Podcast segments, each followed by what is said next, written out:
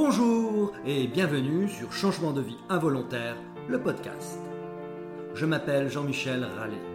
À 50 ans, je suis un jeune humoriste, toujours entrepreneur et un peu philanthrope. Dans ma vie d'avant, j'étais un financier de haut vol. Aujourd'hui, j'aime partager du rire, de l'émotion et toujours de l'engagement.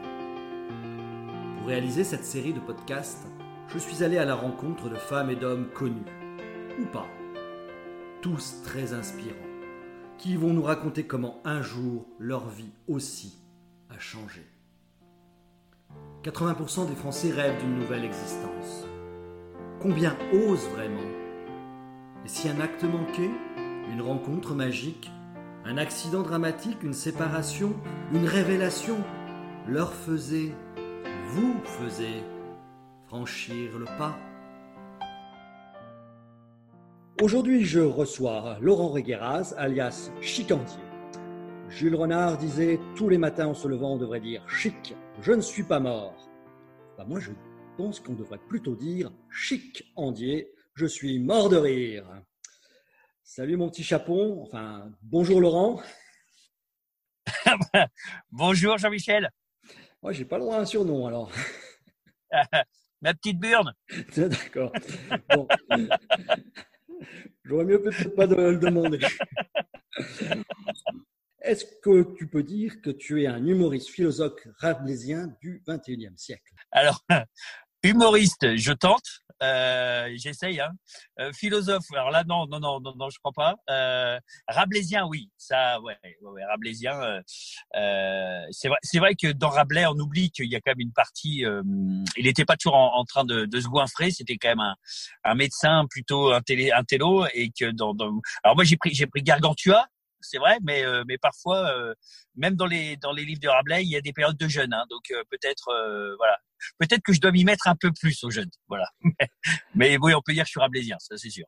Comment est-ce que tu te partages entre tes différentes activités?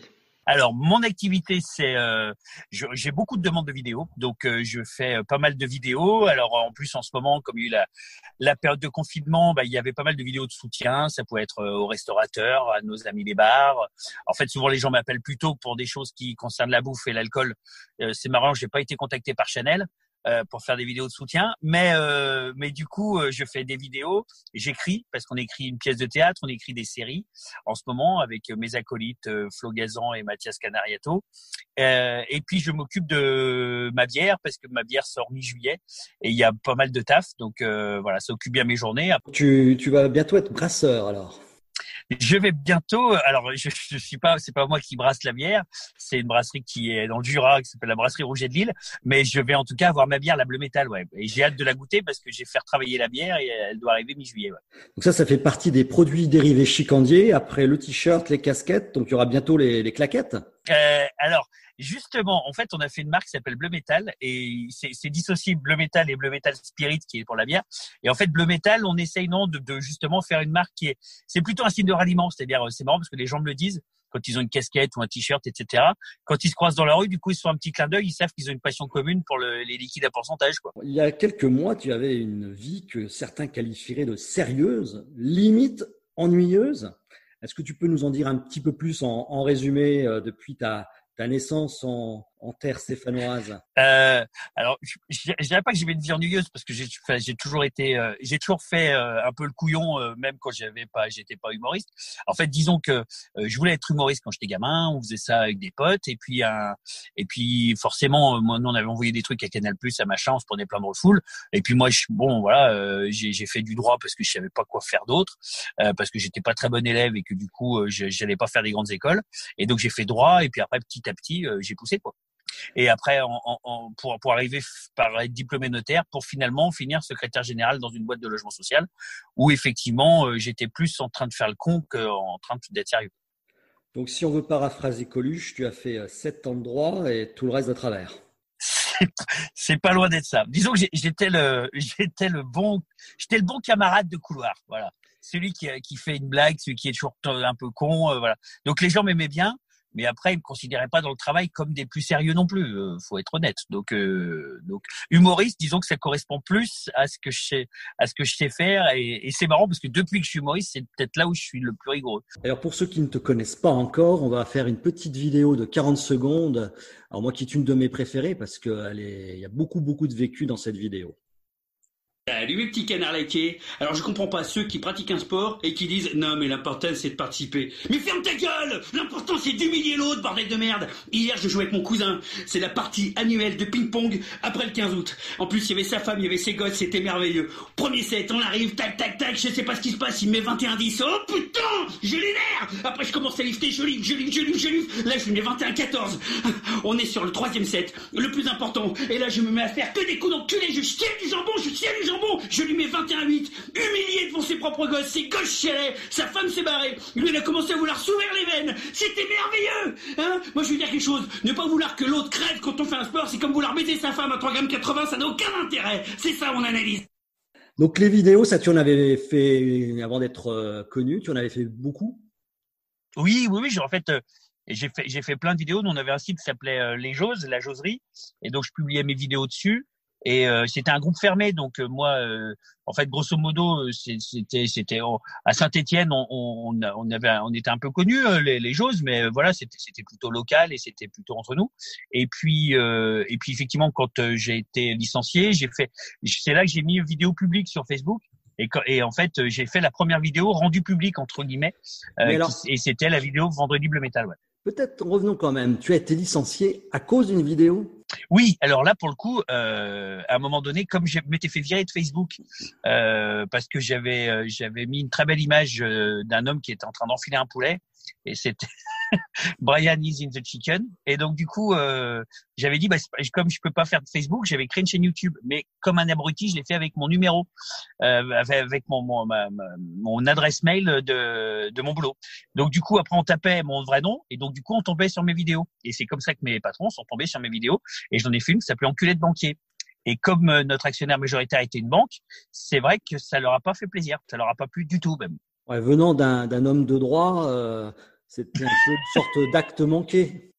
Oui, oui, oui. C'est euh, en fait, le, truc, c'était même pas pour insulter ma, enfin la, banque dans laquelle j'étais. C'est en fait, je faisais un mec euh, qui était, euh, moi, moi, on m'avait fait des tests pour la respiration parce que je faisais des troubles du sommeil. Et donc, du coup, j'avais des tuyaux. Et puis j'ai dit, bah, je vais profiter de ça pour faire une vidéo. Et je faisais un mec qui voulait contracter un prêt. Et on lui faisait faire plein d'exercices et plein de machins. Et à la fin, il disait enculé de banque parce qu'il en avait marre qu'il soit obligé de courir sur un tapis de sol pour être obligé d'avoir son crédit. Voilà, c'était ça. C'était c'était plus euh, l'histoire d'un homme de 45 ans qui veut faire un crédit, mais mais ça n'a pas été bien pris. Et là, donc, euh, comment ça s'est passé ton entretien de licenciement? Euh, Eh ben moi, c'était un vendredi après-midi, je me souviens. Je euh, je m'y attendais pas du tout et on était en train de faire les, les, les objectifs de fin d'année. Donc moi, j'avais petits objectifs et puis euh, on m'a dit mais non non mais c'est pas c'est pas le sujet. Euh, enculé de banquier et je dis ah bon mais je vois pas. Il me dit tu nies? Je dis non je nie pas mais de quoi on parle? Bah, De la vidéo enculé de banquier qui circule sur internet. Ah oui peut-être celle-là.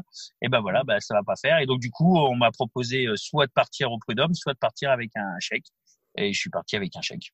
Quand tu es rentré à la maison, qu'est-ce que ta femme a dit?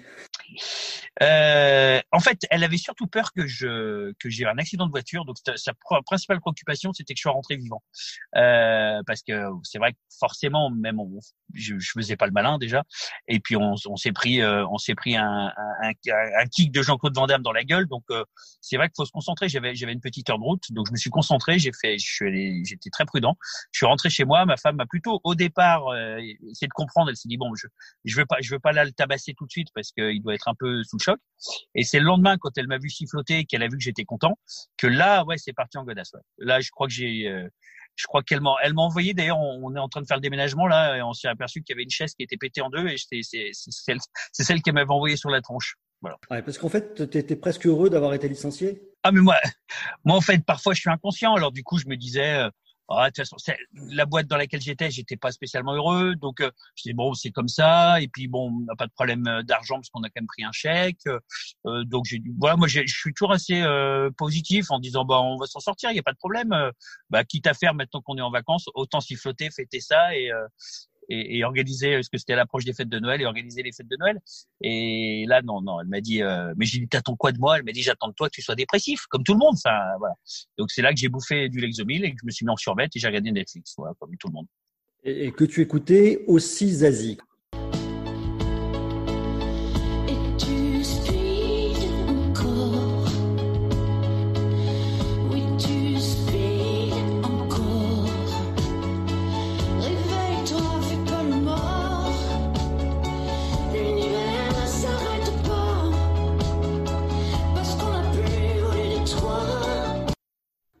Donc là, il se passe à peu près une semaine. Ouais, là, en fait, euh, euh, j'étais totalement décalé, euh, mais comme, un peu comme ce qu'ont vécu les gens pendant le confinement. C'est-à-dire, j'ai bouffé un peu du, du Lexo parce que du coup, j'avais des troubles du sommeil et tout ça, mais en fait, ça, ça, ça recrée des troubles. Donc après, j'ai arrêté. Mais donc, je, dormais la journée en somnolent devant la téloche. Euh, la nuit, j'arrivais pas à dormir. C'est là que j'écoutais euh, Zazie parce que je tombé sur cette chanson qui me donnait la pêche. Et, euh, et en fait, on préparait le grand point virgule parce qu'on allait quand même jouer au grand point virgule en mars 2019. Et donc moi, je voilà, j'étais en train de me préparer pour dire que pour moi, le grand point virgule, c'était vraiment l'objectif principal et, et pas du tout de retrouver du boulot, même si j'avais quand même envoyé quelques filets mais euh, mais je me voilà j'avais dans l'objectif le grand point virgule. Et tu fais cette fameuse vidéo qui fait euh, qui fait le buzz. Et une semaine pile après m'être fait virer, ouais, j'ai fait cette vidéo qui je pouvais absolument pas savoir qu'elle allait faire un tel buzz, mais ouais, ouais, qui fait ce buzz et qui après du coup a, a fait qu'au lieu de faire un grand point virgule, on en a fait cinq. Voilà. À ce moment-là, quand elle a fait le buzz, tu t'es dit, je, voilà, j'ai décidé de devenir humoriste. Euh, quand elle a fait le buzz, bah, en fait, les choses se, se font par étapes, c'est-à-dire euh, euh, on dit, moi, c'est ce que je me dis encore aujourd'hui. Je me dis, euh, si demain, euh, pour une raison X, ça s'arrête, tout, tout peut s'arrêter, eh ben, je reprendrai mes oripeaux, de, de, de j'y retourne dans un bureau, je monterai un resto, je ferai autre chose. Hein. Voilà, j'essaierai de reprendre une vie économique pour faire vivre ma famille. Et, et donc, c'est par étapes. Moi, je me disais pas, je vais être humoriste mais je disais j'ai le grand point virgule, on va le bosser comme des fous pour être pour faire un beau spectacle. Et puis après, par contre, je pensais pas que le grand point virgule nous proposerait parce qu'effectivement, on remplissait, on arrivait à remplir en une journée le grand point virgule. Donc euh, c'était c'était c'était génial quoi. Donc euh, du coup après on se dit ah ben il y a un public, il y a quelque chose qui se passe et surtout ils voient que sur scène on, on se donne et on n'est pas déconnant. Donc euh, euh, la vidéo et la scène à un moment donné les gens se rejoignent sur sur le côté sur la prestation quoi. Ils disent ok d'accord bon bah là on voit que c'est c'est sérieux et c'est en, faisant ça que je me suis dit ah bah pourquoi pas effectivement bah, prolonger là-dedans tant que ça marche. Voilà. Et là qu'est-ce que ta femme, ta maman, ta as dit quand tu as dit que tu ah, ça y est, je vais, je vais devenir humoriste? Je vais me lancer à fond. Euh, euh, alors ma mère, ma mère au départ, ma mère c'est c'est une pied noire, euh, on dirait la Longa dans le coup de Sirocco, ma mère. Donc du coup, elle a, elle a surjoué un peu le truc, mais euh, ouais, elle me, elle me faisait des, elle me disait, euh, j'ai rêvé, euh, moi j'ai rêvé, mon fils, que je partais dans les camps nazis, et toi, toi, tu restais sur la gare, sur le quai de gare, sans même me regarder, toi, genre truc quoi. Ouais. Elle me faisait culpabiliser à mort. Elle, c'est fort, hein. bah, elle, elle, elle est médecin, elle était ophtalmo, euh, elle était, elle a toujours bossé, elle, elle, était très très attachée aux études, etc. Donc lui expliquer que j'ai fait, euh, j'ai fait quand même, euh, ça fait ça fait huit ans de droit pour finir par dire des conneries sur sur scène, bah c'est un peu c'est un peu fort de café quoi. Oui, puis en plus avec ta vidéo, tu t'étais auto exclu du marché du travail. Et exactement ça, c'était pas volontaire non plus, mais en fait c'est c'est c'est inconscient, mais bien sûr la première balle dans le pied, la vidéo enculée de banquier, la deuxième balle dans le pied, la vidéo bleu métal. Moi, le mec, à un moment donné, je l'avais rappelé pour pour savoir si euh, euh, comment ça pouvait se passer pour retrouver éventuellement du boulot à côté. Il m'a dit mais qu'est-ce que je fasse? Il il y a aucun DRH qui veut t'embaucher en disant que tu picoles, tu picoles, enfin grosso modo que tu bois, bosses un bout de mercredi et de jeudi, que le reste du temps tu, te bourres la gueule. Euh, donc voilà. Donc après j'ai dit bon bah maintenant qu'on y est, bah autant autant y aller. Donc tu fais au mois de mars et avril 2019 le grand point virgule avec les Joses. Et puis après, tu commences ta carrière euh, en solo sous le. Alors là, tu tu perds le prénom de, Jason et tu restes Chicandier. Chicandier, d'ailleurs, tu sais qu'une chanson en 2000, 1928 euh, a été écrite en ton honneur déjà. ouais, ouais, ouais. Euh, je ne savais pas quand j'ai pris le pseudo, hein, Chicandier, et après j'ai découvert qu'il y avait une chanson effectivement. C'est un Chicandier. Quand il lui dit je t'adore, c'est un chicandier. Veux-tu que nous dansions encore C'est un chicandier. Il pense à des tartignoles, mais comme je veux ma bagnole, et que je n'ai pas le sou pour ça, c'est elle qui me la paiera. Il lui dit t'es vraiment souple, c'est un chicandier. Nous Oui, ça nous change de Zazie. Hein. Ouais, ça change des avis. Ah ouais, chicandier, c'est c'est une canaille. C'est une canaille. Et toi, tu savais que c'était un vrai nom euh, ou tu l'as Non. inventé comme ça? Non, non, non, non. Non, non, chicandier, je l'ai inventé comme ça. Et après un jour, euh, c'est en, en- en tapant sur Google, euh, parce que je voulais voir ce qui se disait pour euh, le spectacle, euh, voilà, et que j'ai vu qu'il y avait chicandier, la chanson. Et, euh, et d'ailleurs, quand on a fait, on a fait une vidéo avec euh, nos amis de Gueuleton, et ils ont mis cette, euh, ils ont mis cette chanson, euh, c'est un chicandier en, en début de, en début de vidéo. Donc euh, ouais, ouais, euh, parce qu'ils ne croyaient pas que c'est, il y avait une chanson effectivement de 1928 qui, qui s'appelait comme ça. Voilà. Sur ta route, tu as croisé euh, Tom Dingler, Alex Lutz, Flo Gazan, euh, Jean-Marie Bigard. Est-ce qu'il y en a qui t'ont donné un conseil que, euh, voilà, qui t'a marqué dans, ta, carrière d'humoriste? Alors, en fait, oui, tout, le monde, ils donnent tous des conseils. C'est normal de donner des conseils et moi, j'avoue hein, que je les suis pas. Euh, je les suis pas, c'est pas, c'est pas parce que ils me donnent des mauvais conseils, c'est parce qu'en fait, déjà, il peut y avoir beaucoup de conseils contraires et euh, voilà. Et, et deuxièmement, c'est que je crois qu'il faut s'écouter pas mal. Euh, jusque là, c'est ce que j'ai fait. Je crois que c'est pas grave de se tromper aussi. Euh, à partir du moment où on fait les choses un peu avec sincérité, euh, moi, ça m'est arrivé de faire des, des, des grosses merdes euh, où je me suis voilà. Mais on parle d'une vidéo, on parle d'une chronique radio, on parle d'un texte, on parle pas de euh, voilà, j'ai assassiné personne et euh, ou euh, j'ai voilà, j'ai rien fait de mal entre guillemets. J'ai proposé un truc qui plaît pas ou voilà des directions où les gens ils disent non, il faut plus faire ci, plus faire ça je m'écoute moi, si ça me fait marrer, euh, si c'est à peu près dans, le- dans, le- dans, le- dans le, le code que je me suis euh, donné, j'y vais. Voilà. Après, je sais que j'aurai toujours des, des conseils. C'est, c'est un métier où on est conseillé en permanence parce que tout le monde est évidemment un avis, euh, ce qui est normal. Comme on est un truc public, euh, les gens disent ah bah là ça me fait rire, là ça m'a pas fait rire, là j'ai trouvé ci, c'était ci, c'était ça. Donc, je sais, en fait, ton conseil, c'est de ne pas écouter les conseils. C'est un peu ça. C'est un peu ça. C'est, c'est, euh, suivre un peu ce qu'on a au fond du bide et, et, et y aller quitte à se péter la gueule. Voilà. Aujourd'hui, de ta vie euh, d'avant, on va dire, de ta vie de, de cadre d'entreprise, de juriste, qu'est-ce que tu retiens et qui, qui te sert aujourd'hui dans ta carrière d'humoriste? Euh, et ben alors, il y a un truc tout basique, c'est qu'en fait j'ai dû euh, monter des sociétés et, euh, et qu'en fait euh, on- je je suis pas en train de faire des claquettes toute la journée, ce qui, ce qui m'emmerde. Hein, je préférais faire de la merde, boire des, des petits jaunes chez Petit René et, et dire des conneries. Et en fait non, euh, je suis obligé de faire du droit, euh, avoir des rapports avec euh, des experts comptables, avoir des rapports avec des notaires, avoir des, des rapports avec des avocats. euh, parce que du coup j'ai créé une marque Bleu Métal et euh, donc du coup en fait je fais beaucoup de d'administratif, de droit, etc. Donc ça me sert. Voilà, ça me sert. Ça t'inspire beaucoup. Il y a beaucoup d'inspiration. Ça- alors oui, alors il y a, y, a, y, a, y a deux parties. La, la première, c'est comme comme j'ai fait des études et que du coup j'ai appris des trucs par cœur, c'était quand même pas mauvais pour ma mémoire. Donc c'est-à-dire que euh, j'ai tendance à avoir plutôt bonne mémoire. Donc ça c'est pas mal pour apprendre des textes. Et, et après effectivement le, le- la vie d'entreprise, parce que j'ai fait quand même euh, euh, pratiquement 14 ans de boîte, hein, c'est ça. La vie d'entreprise euh, m'a- m'inspire beaucoup encore actuellement. Alors il faudrait que il faudrait que j'y retourne de temps en temps faire des stages parce qu'il y a, peut-être des trucs qui évoluent. Mais bon, on va dire le fond de dossier de l'entreprise, euh, ça, ouais, ouais, je l'ai un petit peu. Puis ça me fait rire, ça me fait rire. Est-ce qu'il y a quelque chose que tu regrettes de cette vie d'avant? Alors, il y a un truc qui est, qui est pas mal en entreprise, c'est qu'on a un CDI. Enfin, moi, j'avais un CDI plutôt pas mal payé. Euh, et donc du coup, ça apporte une sécurité. Alors même si un CDI, on peut le malheureusement avec le confinement, je pense qu'on va voir que les CDI peuvent être aussi précaires que le reste. Mais on va dire à l'époque, euh, voilà, on, est en sécurité, on a un salaire, on peut faire un peu de merde parce que c'est l'entreprise, donc du coup, on n'a pas un, devoir immédiat de rentabilité euh, comme euh, on peut avoir chez un notaire, par exemple, parce qu'on doit faire des actes. Et du coup, bah il y a un petit peu, ouais, c'est sécurisant, quoi. On peut on peut vivre une petite vie pépouse, euh, sécurisée.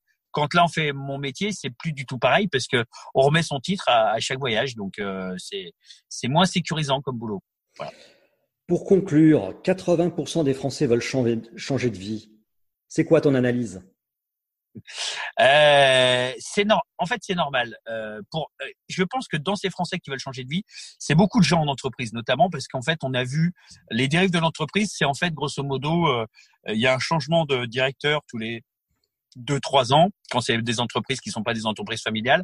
Enfin, il y a, il y a deux cas d'école. C'est les entreprises, les grosses entreprises, donc il y a un changement de directeur, etc.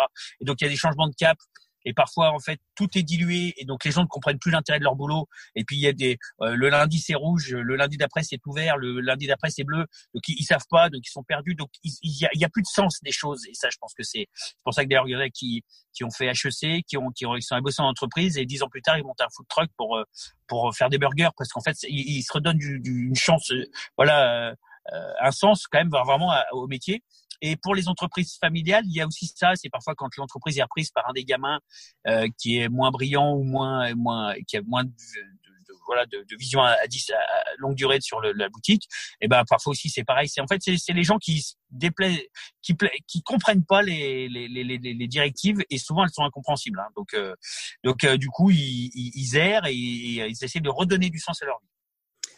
Eh ben écoute, euh, merci beaucoup ah, pour cet entretien. C'est mon analyse. C'est ton analyse. Ouais.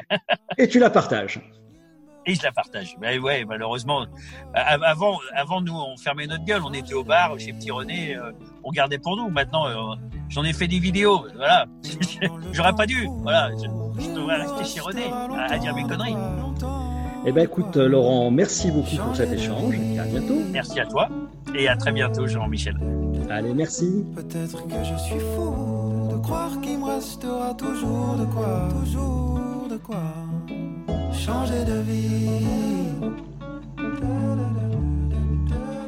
Je suis à mi-parcours, il me restera encore de quoi, encore de quoi changer de vie.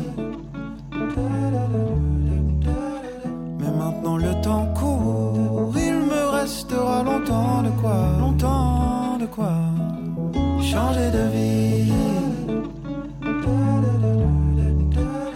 Peut-être que je suis fou de croire qu'il me restera toujours de quoi, toujours de quoi changer de vie.